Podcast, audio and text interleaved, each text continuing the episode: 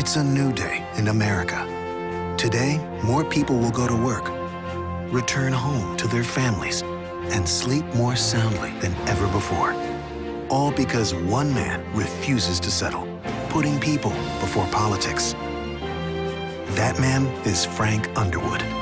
America, I'm only getting started. I'm Frank Underwood, and I approve this message.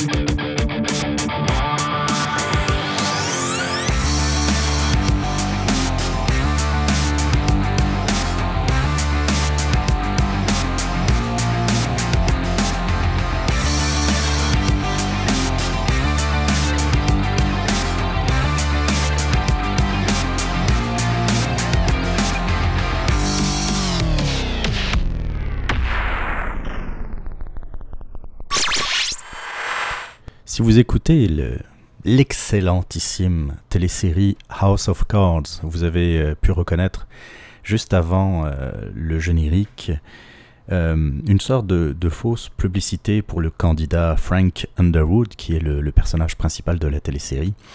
Une sorte de clin d'œil, double clin d'œil, d'abord parce qu'on est en plein dans la campagne pour l'élection présidentielle américaine, et puis aussi parce que j'avais envie de, faire une émission un peu plus euh, détendue, puisqu'on est encore dans des conditions relativement est- estivales. Euh, la rentrée n'a pas encore vraiment commencé, donc euh, même si on va parler un peu politique, on va aussi parler de d'autres affaires, donc quelque chose de plus relax. Un peu, je vais vous parler un peu du, sommaire d'ailleurs. On va parler un peu, on va revenir sur euh, les euh, différents moments de l'actualité politique québécoise euh, depuis de- le, début de l'année, parce que ça fait quand même quelques mois qu'on ne s'est pas parlé. Un peu de politique canadienne également.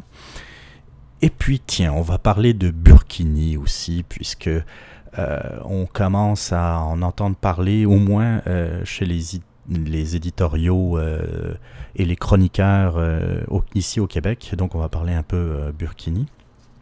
Et puis, dans la deuxième partie de l'émission, je ne sais pas si vous en rappelez, mais dans les premiers temps du podcast, je voulais quelque chose qui ressemble à du 80-20, c'est-à-dire 80% politique, société, débat, et puis 20% euh, euh, quelque chose de plus, de plus euh, j'allais dire créatif, entre guillemets, dans le sens que euh, parler de, de, cinéma, de téléséries euh, euh, et de, de, musique euh, aussi. Euh, C'est sûr que là, ça n'a pas été trop le cas ces derniers temps, mais euh, je vais profiter de l'été pour, euh, comme je vous l'ai dit euh, au début, pour faire quelque chose de pas mal plus relax. Bonjour, mon nom est Jean-Philippe Rousseau. Je vous souhaite la bienvenue à ce huitième épisode du Radioblog de Québec Presse.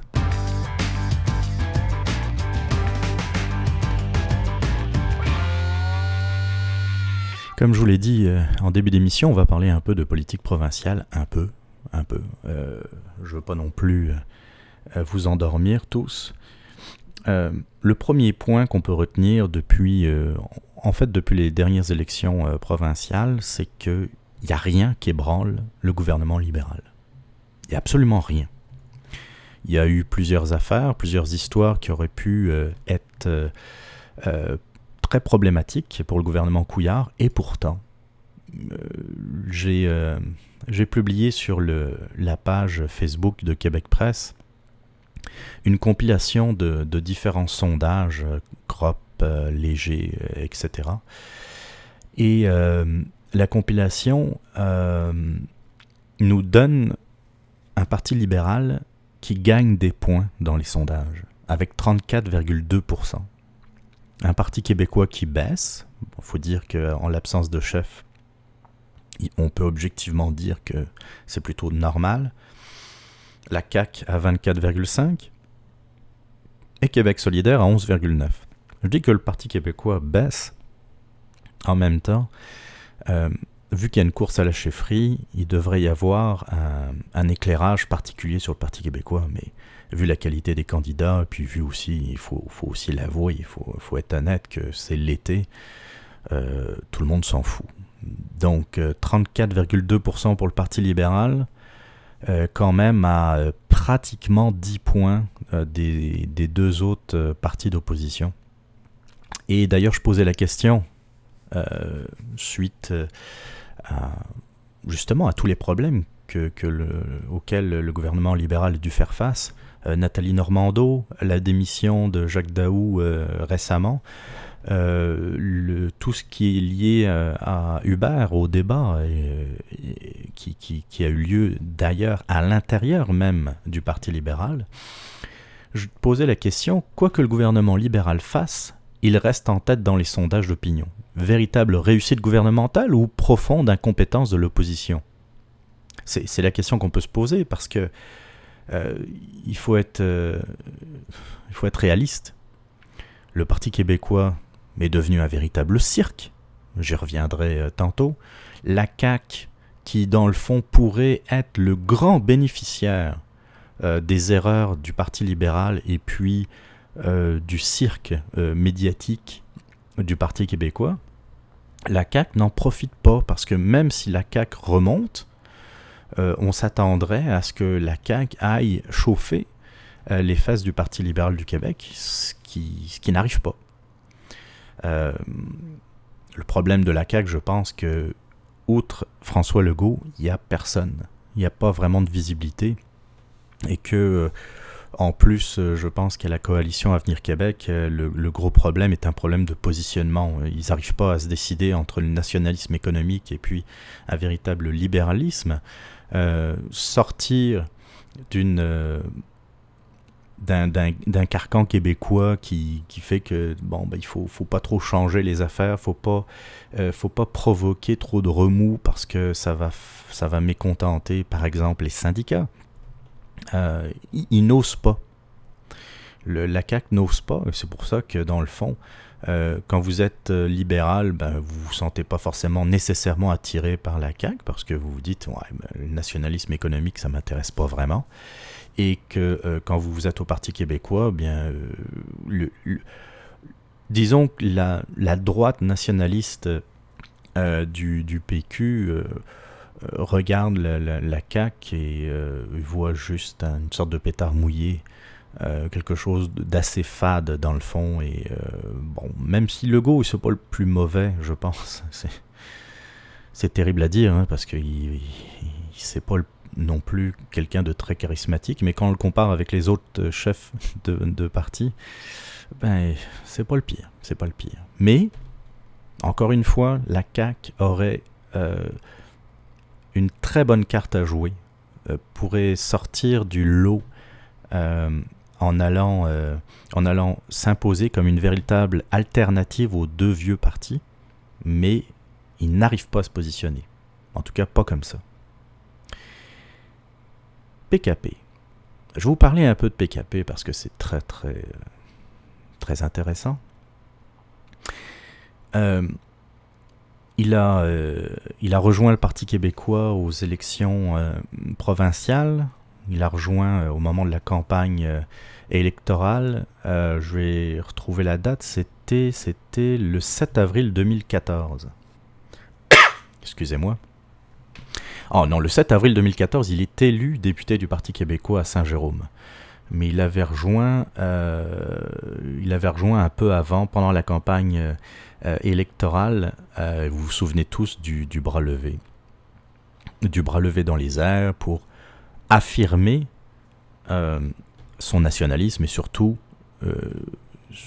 pour affirmer que dans le fond son, son principal rêve, rêve qu'il allait donner à ses enfants, c'était de créer un pays, de faire du Québec un pays. Donc il est élu député 7 avril. Il devient euh, après la démission de Pauline Marois, chef du Parti québécois le 15 mai 2015, moins d'un an, c'est-à-dire le 2 mai dernier, moins d'un an après, il démissionne.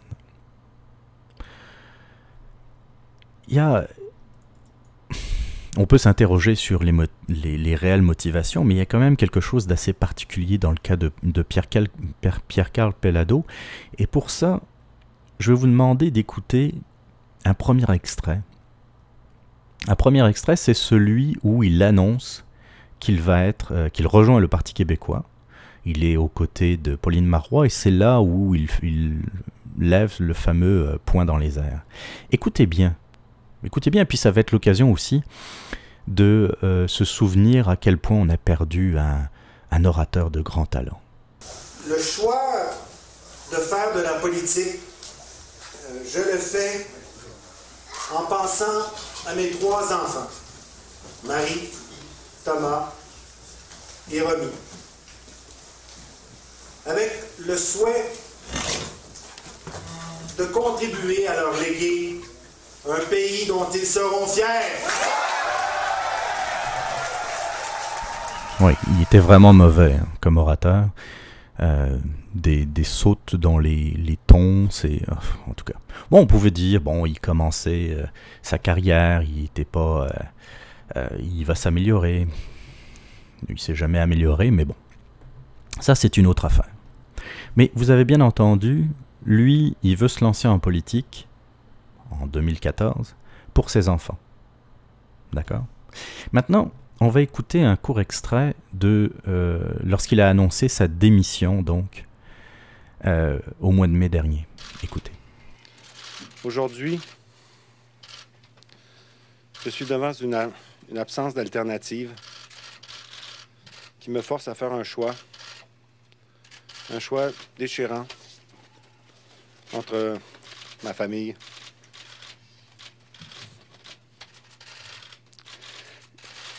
Mais mon projet politique, notre projet politique, qui est partagé par tant de citoyens. J'ai choisi ma famille. Je vous annonce donc à regret, je quitte immédiatement mes fonctions de chef du Parti québécois, de chef de l'opposition officielle, et de député Saint-Jérôme. Je prends cette décision pour le bien de mes enfants. Je dois pour eux demeurer un exemple. Il démissionne pour le bien de ses enfants, il s'engage en politique pour le bien de ses enfants. Je sais, vous allez me dire que c'est très facile de, s'en prendre à quelqu'un qui est un homme à terre, dans le fond, quelqu'un qui, euh, qui démissionne, qui a l'air, c'est vrai, qui a l'air démonté. Mais on peut quand même se poser des questions. On parle quand même d'un multimillionnaire, de quelqu'un qui euh, est un euh, président de groupe médiatique euh, extrêmement important au Canada. Quelqu'un qui, qui a vu neiger, je pense, et on a du mal, quand, quand on regarde le, curriculum vitae de Pierre-Carl Pellado, et puis qu'on voit un peu la, la, façon dont il a fait de la politique, et puis la façon dont il a quitté la politique, on a du mal à faire le lien. On a l'impression que ce pas les, les, les, deux mêmes personnes. Euh, je vous l'ai déjà dit, j'avais beaucoup d'attentes lorsque euh, Pierre-Carl Pellado s'est engagé en politique et surtout a fait... Euh, a fait la course à la chefferie du Parti québécois et l'a remportée. me disait, enfin, un économiste ou quelqu'un qui, qui connaît l'importance de l'économie, il va peut-être donner euh, un coup de fouet au Parti québécois, le rajeunir aussi, il faut, bien le dire. Pierre-Carl Pellado à la cinquantaine, début cinquantaine de mémoire. Et puis, il, va redresser, il le Parti québécois et puis peut-être le faire quitter euh, les ornières du nationalisme euh, à 100%. C'est vrai que le point levé dans les airs était, pas, pas un signe dans cette direction, mais quand on est en campagne électorale, euh, on dit beaucoup de choses. Quand on est au pouvoir, on en fait souvent d'autres malgré tout, ça a été une grosse, une amère déception parce que qu'il fasse la campagne électorale, qu'il fasse la campagne euh, lors de la course à la chefferie, euh, qu'il devienne chef du Parti québécois, bien, ça a été le même Pierre-Carl Pellado. en tout cas la version politique de PKP, c'est-à-dire quelqu'un sans grandes envergures, sans grande envergure, euh, sans grand charisme non plus, qui avait, comme vous l'avez entendu, beaucoup de mal à s'exprimer. Et puis là, je vais, surtout parler du premier extrait, parce que le deuxième, d'émission, on peut dire que oui, il y avait un côté émotif qui était... Euh, mais quand même, on reconnaît les grandes personnalités, les grands leaders. Euh, on, on, les reconnaît autrement. On les reconnaît pas comme ça, comme des pleurnichards qui, euh, euh, qui vont à la télé. C'est Pierre-Carl Pellado voulait devenir un chef d'État comprenez-moi bien. Et un chef d'État, parfois, il est face à des choix encore plus déchirants que le choix qu'il a dû faire. Parce que, excusez-moi, là, passer de chef de l'opposition officielle à père de famille, c'est pas un choix. Je comprends qu'il était passionné par, euh, par la politique, qu'il aurait voulu faire une carrière, mais il n'a pas laissé tomber le poste de Premier ministre, comme l'a fait par exemple Lucien Bouchard. Euh, je pense que c'était en, en l'an 2000.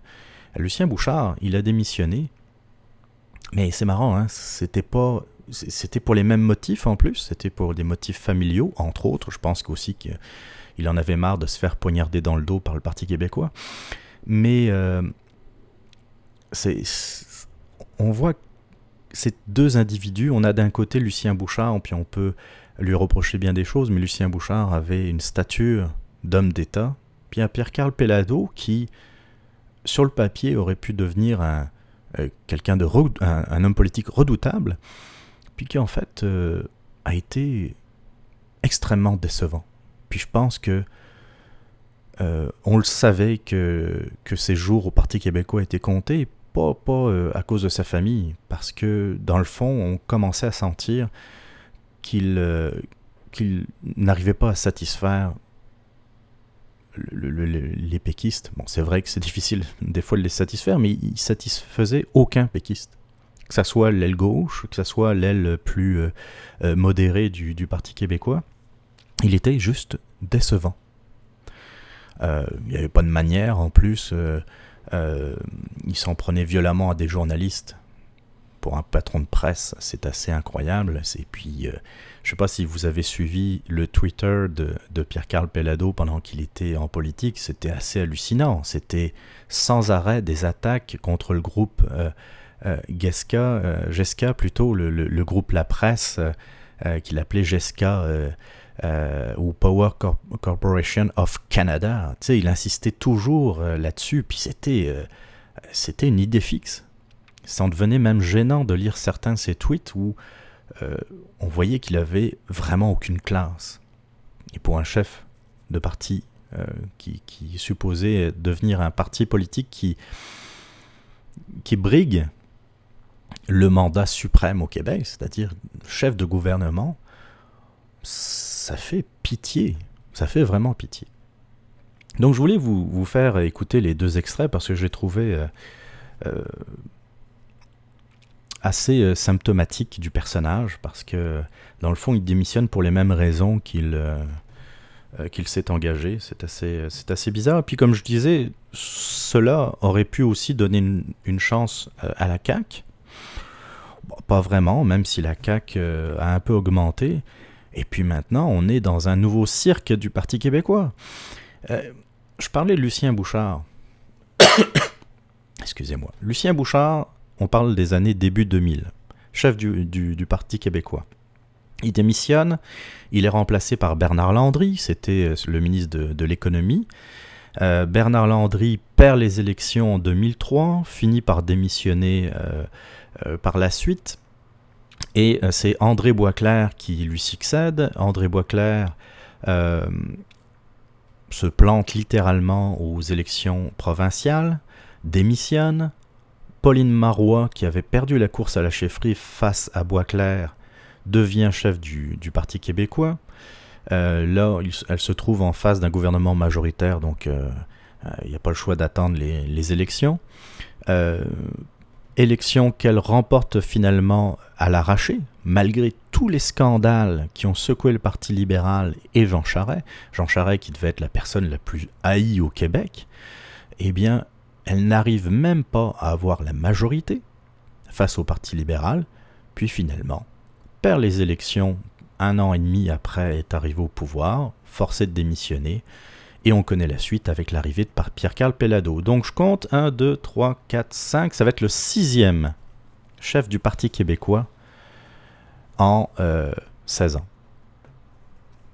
Pendant ce temps-là, vous avez le Parti libéral avec Jean Charest, Philippe Couillard, pour la même période de temps. C'est tout. Il n'y a rien d'autre à dire. Vous avez là l'exemple, l'illustration que le Parti québécois est devenu un cirque, un véritable cirque, qui, euh, qui use euh, ses, euh, ses, chefs comme moi, j'use, je sais pas, mes, mes pantalons. Un petit, petite parenthèse toujours par rapport au PQ. C'est une petite anecdote. Je me souviens en 2003 ou 2004, Bernard Landry, donc, qui était chef du Parti québécois, qui était Premier ministre à l'époque, 2003. ça devait être en 2002-2003. Euh, il nous disait l'Europe, l'exemple de l'Europe, c'est vers ça que euh, c'est ce genre d'exemple de, qu'on devrait suivre au Canada. C'est-à-dire que lui, il voyait euh, l'Union européenne comme un exemple euh, par rapport à ce que euh, devraient défendre les nationalistes et les souverainistes euh, québécois. Chose que, je trouvais assez, assez curieux, puisque les souverainistes européens luttent depuis des décennies contre ce modèle européen, et lui, souverainiste québécois, trouve que ça a bien du sens. Bizarrement, lors du Brexit, c'est-à-dire que lorsque les, Britanniques ont voté pour leur euh, exclusion, leur sortie de, de l'Union européenne, vous avez ces mêmes souverainistes nous dire qu'est-ce qu'ils ont raison, les Britanniques. Donc dans le fond, en 15 ans, euh, l'Union européenne était un exemple et est passée maintenant de contre-exemple. Là aussi, quand vous êtes un souverainiste ou quand vous vous intéressez au nationalisme québécois, vous vous avez du mal à comprendre la position du, du PQ. Et après, on s'étonne que ça ne fonctionne pas. Maintenant, passons à la politique canadienne, nettement plus drôle.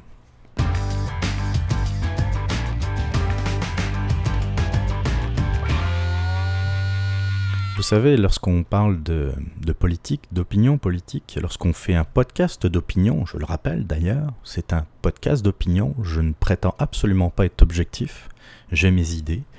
Euh, vous êtes libre d'être d'accord ou pas, c'est pas pas la question. Comme j'ai déjà eu l'occasion de le dire, c'est pas euh, euh, ce show est pas pour pour essayer de vous convaincre. Hmm, peut-être vous faire réfléchir, ça, ça serait déjà un premier un premier point. Et vous savez, lorsqu'on fait justement des commentaires politiques, eh bien, surtout en période électorale, c'est normal, on, caricature beaucoup. Euh, les partis politiques le font d'ailleurs énormément, ça agace parfois. Et donc, quand on caricature, on prend l'adversaire pour euh, euh, parfois pour un imbécile, pour un incompétent. On, on, va lui chercher plein de défauts et puis quand on regarde la caricature et puis quand on le voit après, quand on voit après la personne au pouvoir, on se dit, oh, on a exagéré, et puis euh, oui, ça fait partie de, la game. Et je pensais sincèrement, quand je parlais de, Justin Trudeau, je pensais sincèrement que j'exagérais aussi, que je participais comme, euh, comme les autres partis politiques, euh, hormis le Parti libéral du Canada bien entendu, je pensais participer à cette caricature qu'on faisait de Justin Trudeau, puis que je me disais en moi-même, il sera pas si pire que ça. C'est quelqu'un qui, euh, euh, qui va se révéler être un Premier ministre correct, qui va défendre des idées qui sont les siennes, qui sont pas nécessairement les miennes. On va parfois chialer contre lui, mais ça, va bien se passer. Je m'étais trompé complètement. Justin Trudeau est lui-même une caricature. Tout ce qu'on a pu dire sur Justin Trudeau pendant les élections, euh, la campagne électorale, s'est révélé exact. Mais parfois même pire. Le gars qui va à son premier, euh, à son premier sommet international avec des chefs d'État comme euh, Barack Obama, comme euh, le, le, David Cameron, le, Premier ministre à l'époque britannique, avec tous les grands chefs, qui vont parler de ISIS, de, de la problématique des, des réfugiés syriens et autres. Lui, il va faire des selfies pendant ce temps-là. C'est assez incroyable. On, aurait dit ça pendant la campagne électorale, on nous aurait dit vous exagérez. Puis ça aurait été vrai. La caricature est conforme à la réalité, c'est incroyable. C'est vraiment incroyable. Alors Trudeau, on dirait qu'il veut vraiment briser l'image euh, qu'a laissé Harper, que n'était pas une image si terrible que ça. Bon, il était froid, il avait pas. Euh, c'était un gars de l'Ouest, qu'est-ce que vous voulez? Il avait ses défauts, c'est certain. Mais euh, non, euh, Trudeau, il veut être le gentil Premier ministre. Il est gentil, il est gentil, il, sourit tout le temps, il fait des farces, il prend des selfies. il veut à tout prix être l'antithèse de Harper. Mais Harper, il avait peut-être des défauts, mais il était efficace. Économiquement, il était efficace. tout ce qu'il a dit en campagne électorale, il l'a fait, ou pratiquement. Euh, Trudeau, on le regarde, on dirait comme un ado qui a reçu un cadeau, mais il ne sait pas quoi faire avec. On lui a donné le poste de Premier ministre et puis il est là. Euh, je fais quoi? Qu'est-ce que je suis supposé faire avec? Je parlais d'un peu ISIS, je ne veux, pas trop parler terrorisme parce qu'on a déjà assez parlé puis que j'aurai d'autres occasions de le faire, mais quand on voit ce qui se passe euh, euh, en Syrie, puis la position euh, canadienne. Monsieur Trudeau qui confond dans le fond l'humanitaire avec une stratégie contre le terrorisme. C'est deux choses complètement à part. Depuis qu'il est arrivé en poste, on dirait qu'il oppose les deux. C'est pas parce que tu vas bombarder ISIS, l'État euh, islamique, que tu peux pas faire d'humanitaire. C'est quoi, c'est quoi le problème? Quand on voit Stéphane Dion, le charismatique ministre des Affaires étrangères, quand on voit Justin Trudeau, on se demande s'ils ont compris les enjeux. On, se demande s'ils ont compris ce qui se passe. Alors on regarde un peu les autres ministres, euh, est-ce qu'ils ont de, est-ce qu'ils ont de l'allure et puis on tombe sur ça. Euh, il y a aussi euh, un domaine qui est de vos prérogatives. Hein. Il s'agit euh, de la linguistique, des langues officielles très précisément. Sauf que l'intitulé, le titre même, a disparu de votre ministère. Pourquoi au juste? Parce que nous avons une, une approche transversale, en fait, pan-canadienne ce qui est déplorable de l'ancien gouvernement canadien, c'était vraiment avoir euh, développé une approche très en silo de, euh, de la question euh, du bilinguisme. Et moi, j'ai eu l'occasion de rencontrer plusieurs communautés francophones en situation minoritaire. Et bien entendu, vous l'avez dit plus tôt, je suis québécoise, donc d'une province qui est, est, francophone. Et j'ai pu voir, en fait, l'impact des changements de, l'ancien, que l'ancien gouvernement avait apporté et du fait que maintenant, nous devons appuyer euh, nos différentes communautés francophones à travers le pays à faire face aux nouveaux défis. Quels sont-ils? En fait, on parle de l'immigration, s'assurer qu'on puisse aussi intégrer euh, nos nouveaux arrivants en français euh, et, même dans des communautés linguistiques en situation minoritaire, ou encore la question du numérique, comment on peut saisir l'opportunité du numérique pour à terme arriver avec des, nouveaux outils une façon aussi de transmettre la culture, d'appuyer de, davantage le, rayonnement de nos communautés et puis euh, plusieurs aussi euh, euh, s'assurer que,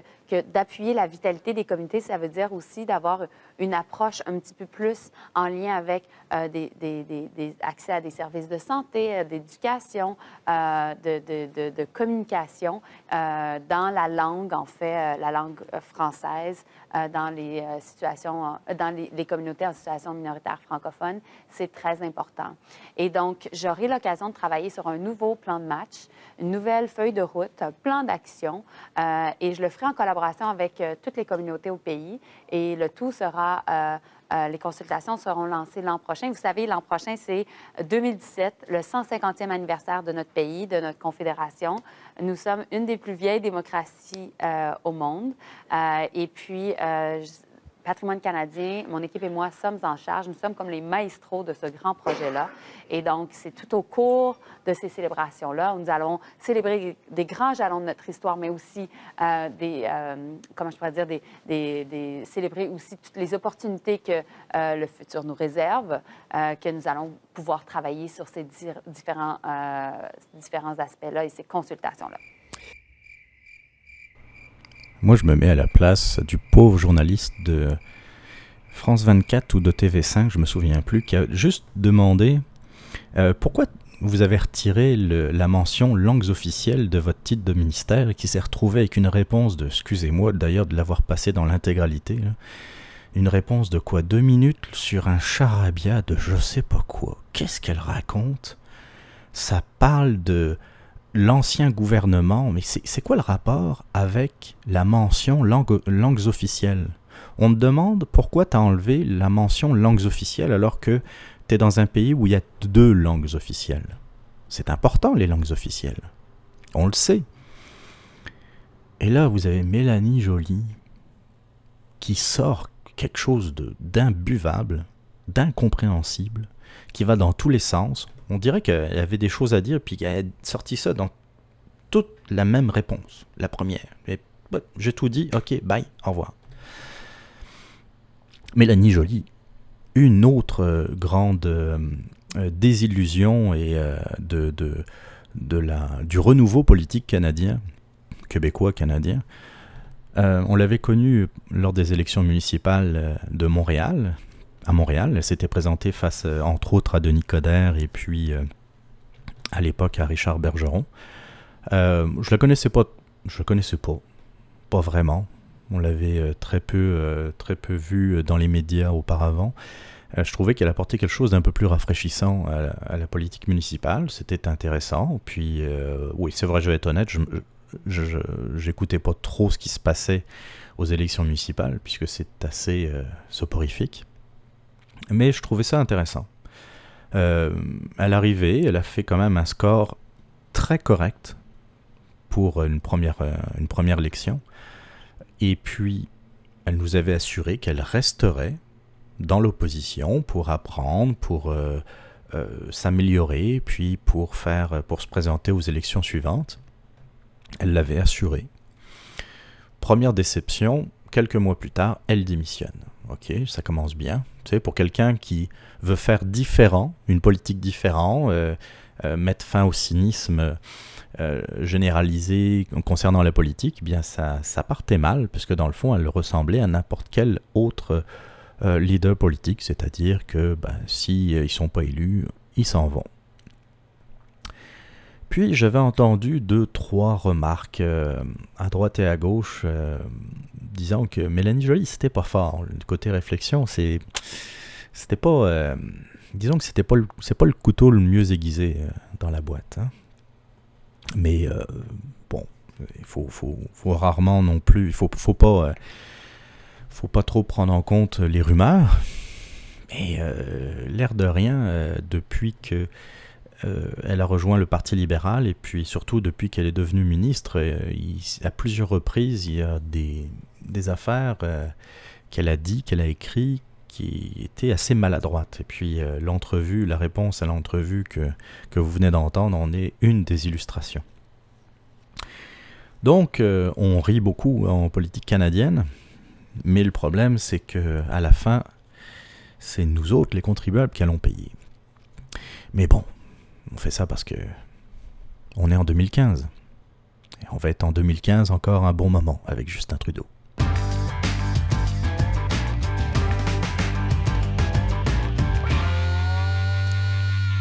Avant de, parler Burkini, je vais vous faire euh, quelques petits rappels. Le premier, c'est que vous pouvez m'envoyer vos messages, vos, euh, vos, messages écrits ou vos messages même audio à l'adresse suivante podcast à commercial québecpresse.com, podcast à commercial québecpresse.com, Québec Presse en un seul mot. Vous pouvez aussi nous suivre sur Twitter. Le compte c'est à commercial QC. Et sur Facebook, il suffit de chercher la page Facebook de Québec Presse. Je vous invite donc à nous suivre et à m'écrire. D'ailleurs, en passant, si vous aimez le podcast, je vous invite également à le noter euh, sur, dans la rubrique euh, podcast de, iTunes. Ça me ferait extrêmement plaisir. Puis même si vous pouvez euh, laisser un message, ça serait extrêmement apprécié. Quand on fait des podcasts, on reçoit aucun salaire, évidemment. On reçoit pas de. notre, récompense, dans le fond, c'est c'est les messages que, que, vous nous envoyez et puis que vous pouvez laisser également sur iTunes. Parlons Burkini on va un peu euh, resituer l'affaire. Euh, le débat sur le burkini euh, fait rage depuis, depuis quelques semaines en France. D'abord, qu'est-ce que c'est? Le burkini, c'est une sorte de wetsuit, de, de tenue de, de, plongée, si on veut, ou de vêtements de, de plongée, qui permet aux musulmanes de se cacher à peu près tout sauf le visage donc en particulier les cheveux, le corps, euh, dans le fond, est, caché sous cette euh, combinaison.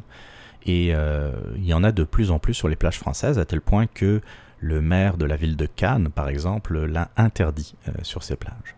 Alors en France, le, débat va beaucoup plus loin qu'ici au Québec, puisque la communauté musulmane et la communauté musulmane radicale en France est beaucoup plus importante qu'ici au Canada. Donc ça fait quand même de nombreuses années, déjà dans les années 80, il y avait des débats sur euh, euh, le, le, qui est le voile islamique, qui commençait à faire son apparition de plus en plus, surtout dans les écoles. Et puis, euh, plus ça, allait, plus, dans le fond, les, habits des intégristes étaient importants jusqu'à la burqa, la burqa qui est le voile intégral, qui a été définitivement interdit en France en tout cas dans, le, euh, dans les, les, rues, euh, dans tout ce qui est espace public en France. Naturellement, le débat arrive, se déplace au Québec, puisque on a déjà eu l'occasion de, lire des chroniqueurs, des éditorialistes parler de la burqa, et on arrive à ce fameux débat sur la liberté de s'habiller versus cet instrument euh, d'oppression qui est euh, le, Burkini par exemple. Je vais vous lire euh, pour commencer le débat le statut de Yann Sénécal. Yann Sénécal qui était un des, un, des fondateurs, un des créateurs du réseau Liberté Québec il y a quelques années. il a publié un statut, donc c'est un libertarien. Faut, faut, déjà si vous ne le connaissez pas, il faut resituer un peu la pensée de, de Yann Sénécal. Je vais vous lire et euh, on, va, on va poursuivre par la suite. Donc je cite. Une personne est libre de s'habiller comme elle veut. Elle a le droit de porter le burkini même si son chum la force. Oups. Voilà le dilemme de la liberté. C'est ce qui bogue tout le monde en fait. Il n'y a pas de bonne réponse, sauf que je sais une chose, elle ne nuit pas à personne habillée comme ça, sauf peut-être à elle-même. Laissons-la donc faire, par contre, n'hésitez pas à exprimer votre désaccord face à ce symbole d'oppression. Vous avez le droit de dire que c'est contre vos valeurs, et elle a le droit de porter ça. Ok? Voilà, ça c'est ce que dit euh, Yann Sénécal.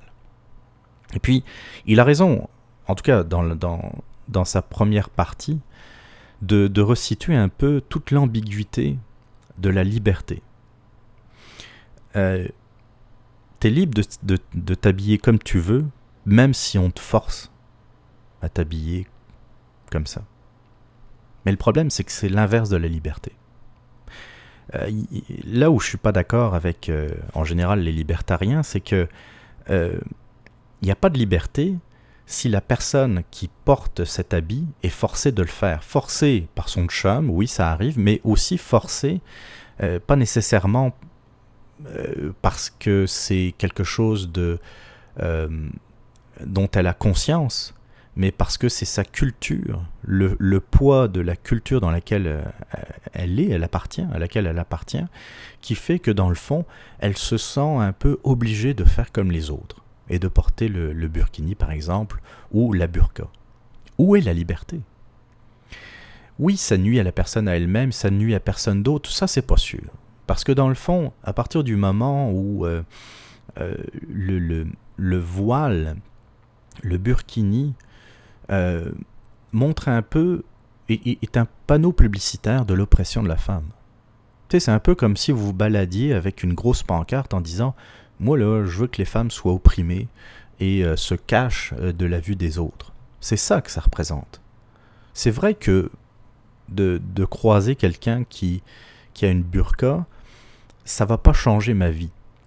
Mais c'est une agression. C'est une agression parce que dans le fond, la personne agresse les valeurs auxquelles je crois, auxquelles la société à laquelle j'appartiens croit et défend.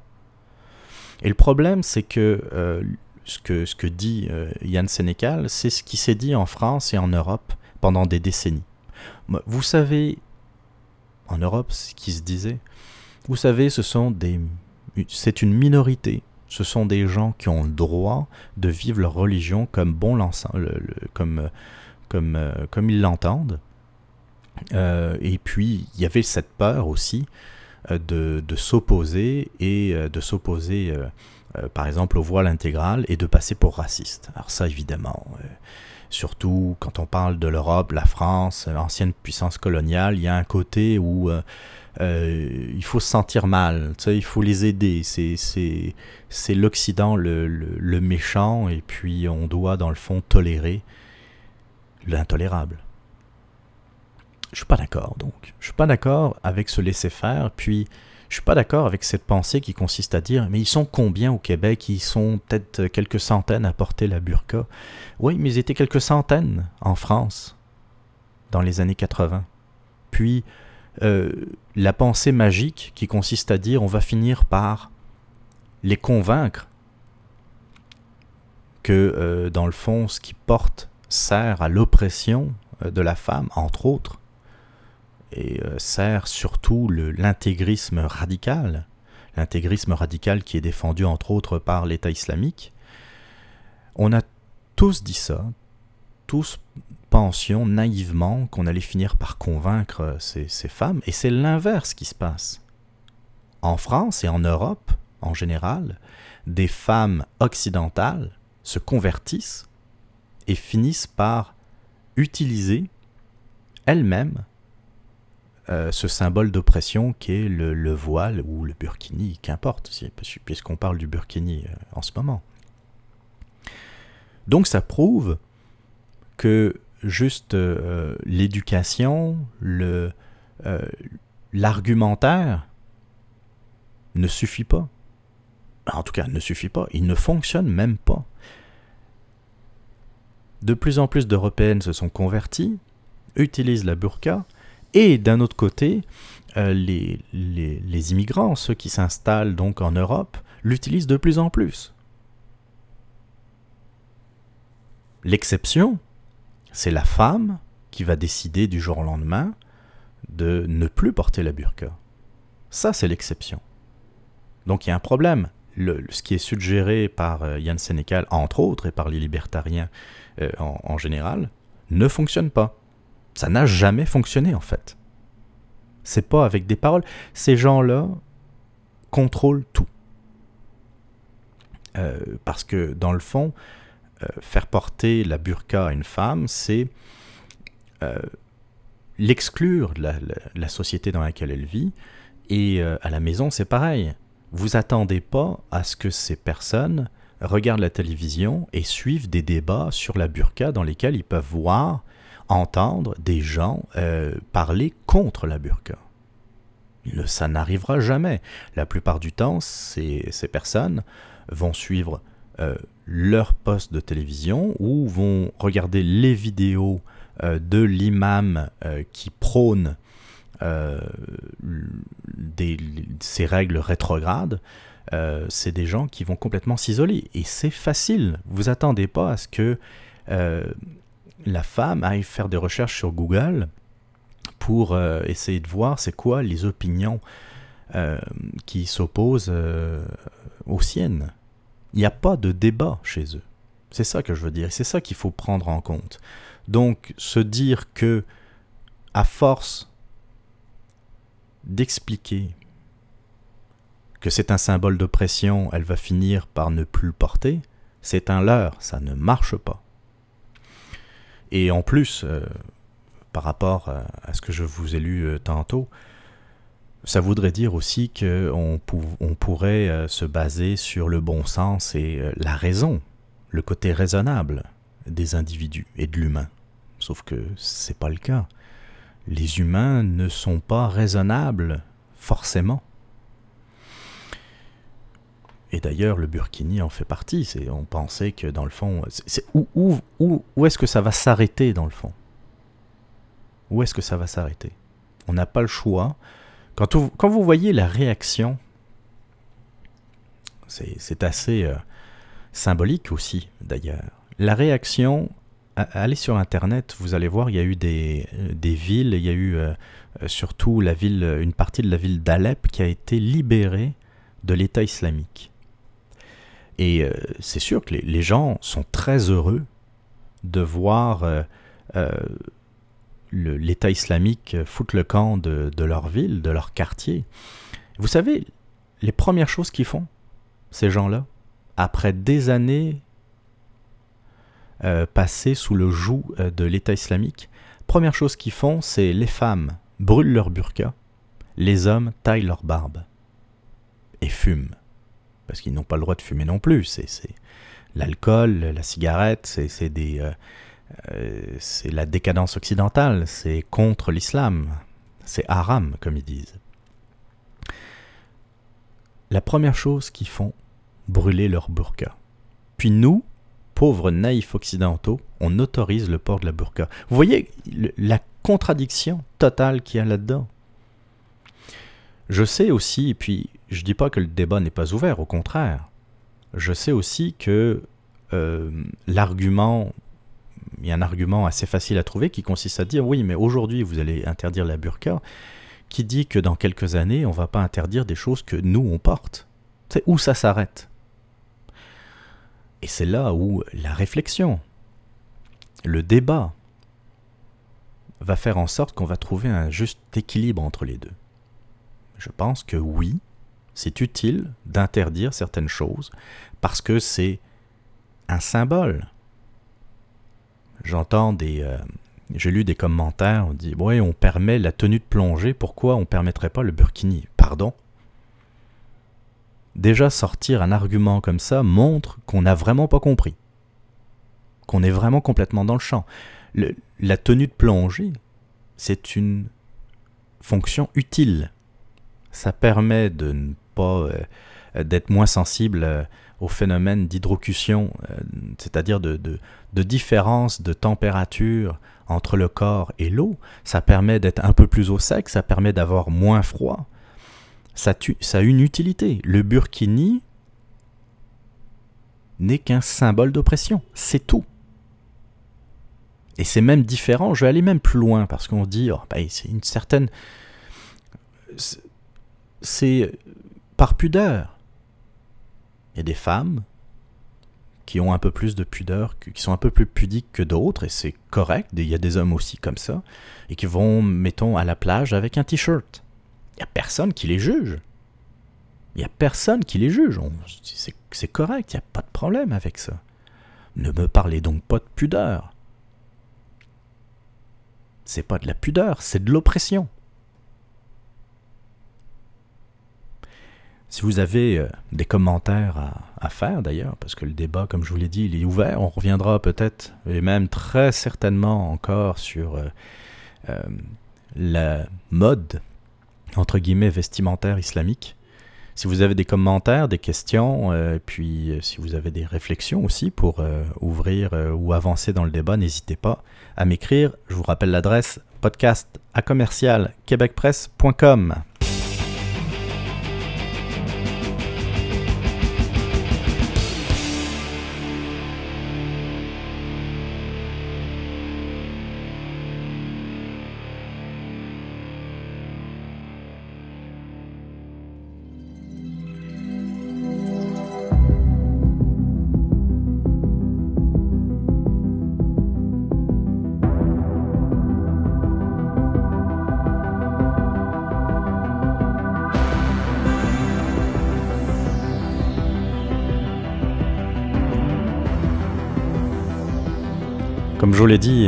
en début d'émission, on va parler aussi un peu télésérie.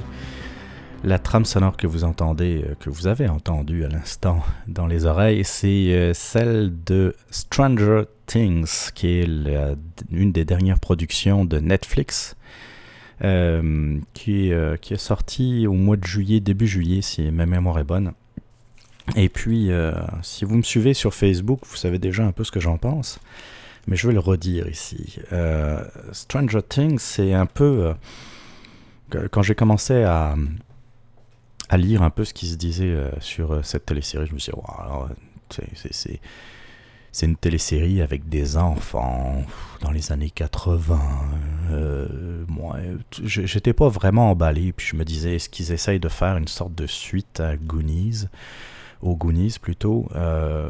Et puis finalement, j'ai euh, j'ai décidé de, commencer à regarder ça parce qu'il y avait des commentaires qui étaient. euh, euh, qui, allaient, qui allaient dans le sens que ce- ce- cette télésérie était vraiment géniale, qui était vraiment.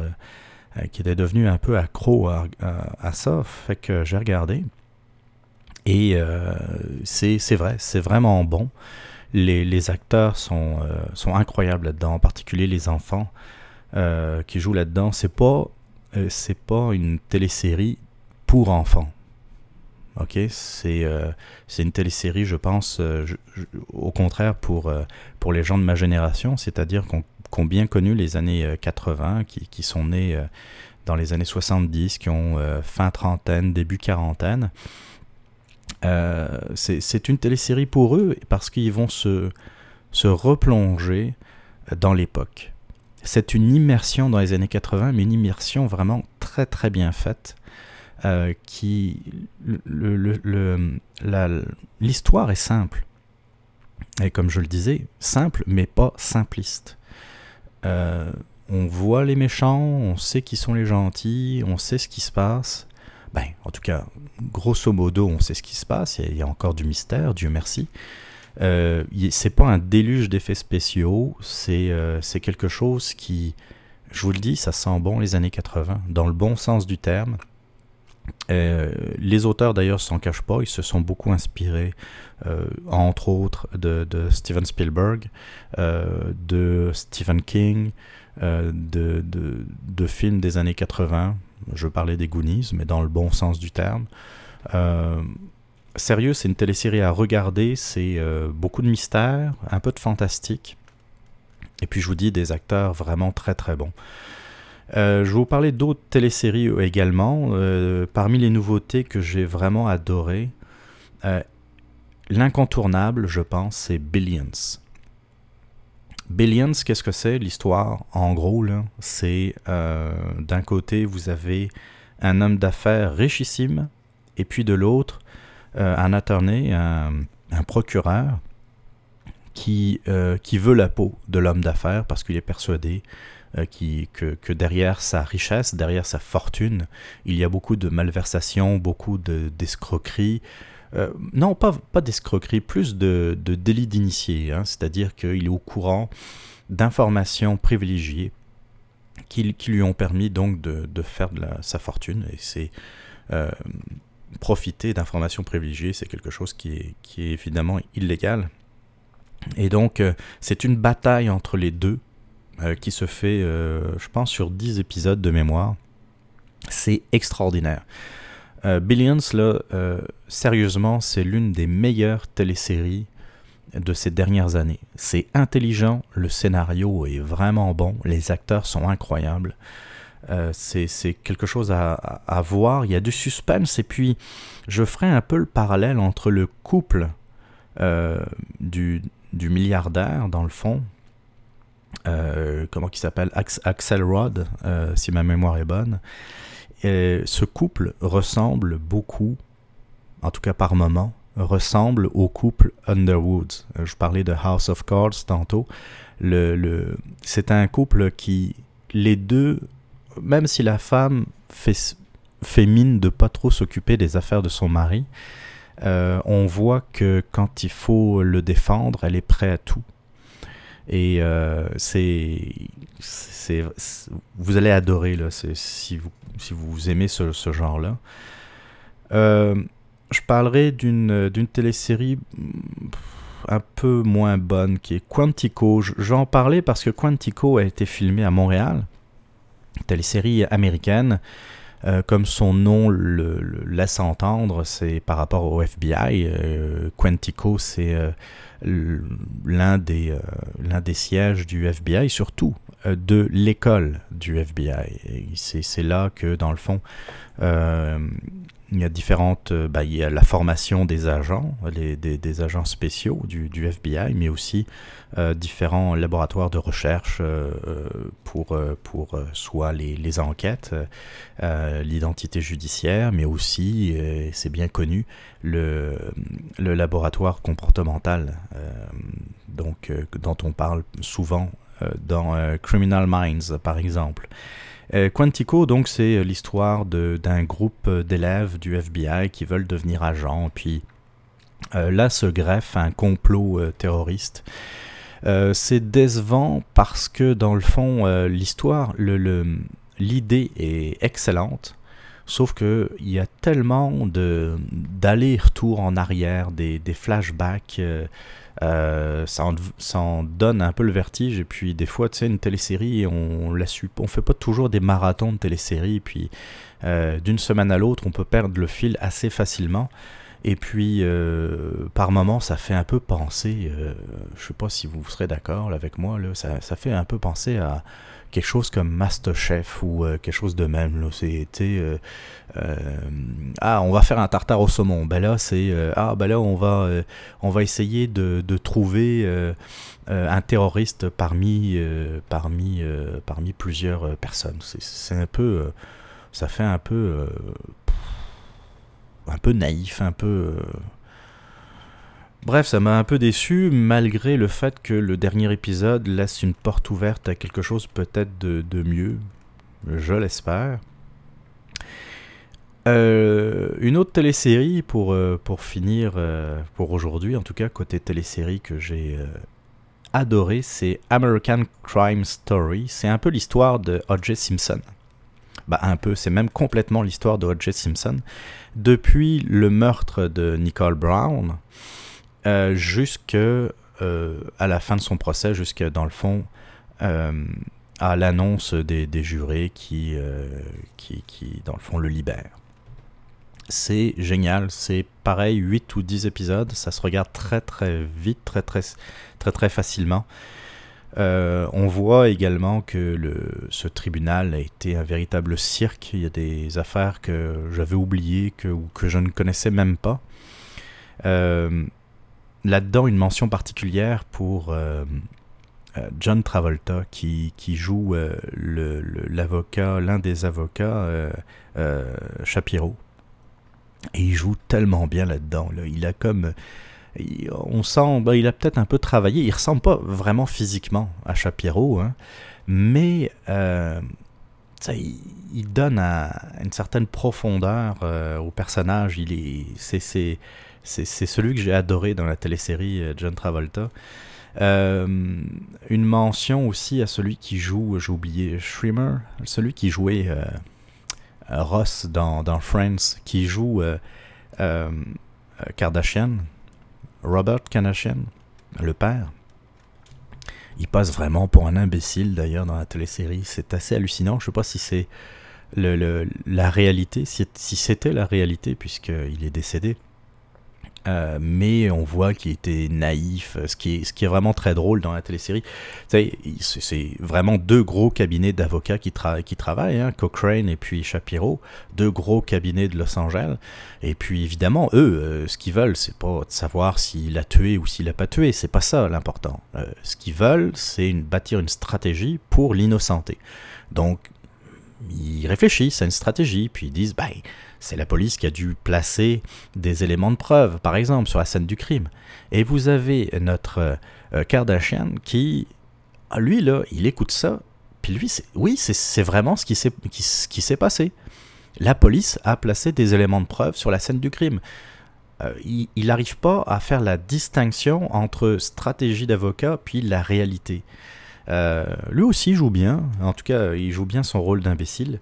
Une télésérie à, à voir, euh, à voir également si vous vous intéressez au sujet. On a fait le tour, en tout cas pour, euh, pour ce huitième numéro du podcast. Je vois que l'heure fatidique arrive. Je veux pas trop dépasser l'heure de podcast. Je vais vous parler un peu euh, d'ailleurs du, du radioblog euh, en, particulier. Oui, pas mal d'absences ces derniers mois. Euh, je ne veux pas revenir sur les raisons. J'aurais voulu faire euh, un podcast d'ailleurs euh, un peu plus tôt au moment de, de euh, la fête du Canada par exemple. Euh, sauf que l'affaire poche qui m'est arrivée, parce que poche parce qu'il faisait genre 25-30 degrés, c'est de tomber malade et d'avoir une toux. Euh, et euh, j'ai- pris euh, plusieurs semaines pour m'en débarrasser de cette toux. Puis, euh, vous l'avez vu, je pense entendu d'ailleurs pendant le podcast, ça, ça- je m'en suis pas débarrassé à 100%. Donc, j'ai remis ça à plus tard. Et puis, mais je voulais absolument vous parler de, de- de certains sujets comme PKP avant que ça devienne vraiment quelque chose de complètement périmé. Le Burkini, c'est quand même quelque chose, l'actualité récente.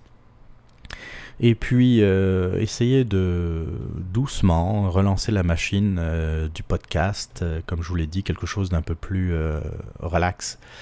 Je vous ai parlé de téléséries, je- j'essaierai de, de- continuer à vous en parler. Si vous avez des suggestions aussi à me faire côté, côté télésérie, n'hésitez pas à m'écrire. Podcast à commercial québecpresse.com, podcast à commercial québecpresse.com. Puis comme c'est encore l'été, chanson de circonstance, euh, une excellente tune de Louis Armstrong.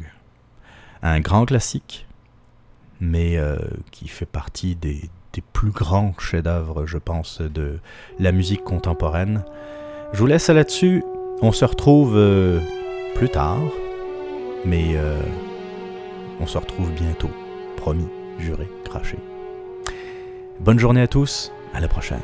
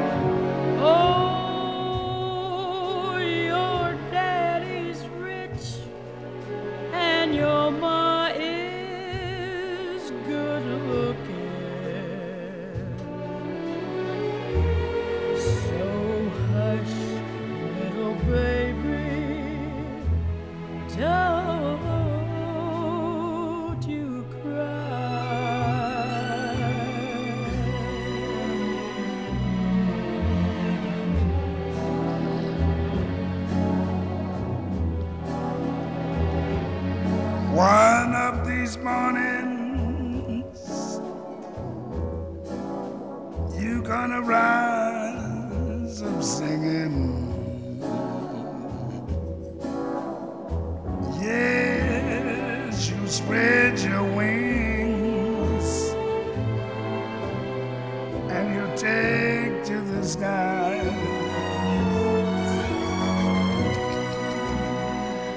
Mm, but till that morning, there's nothing can harm you.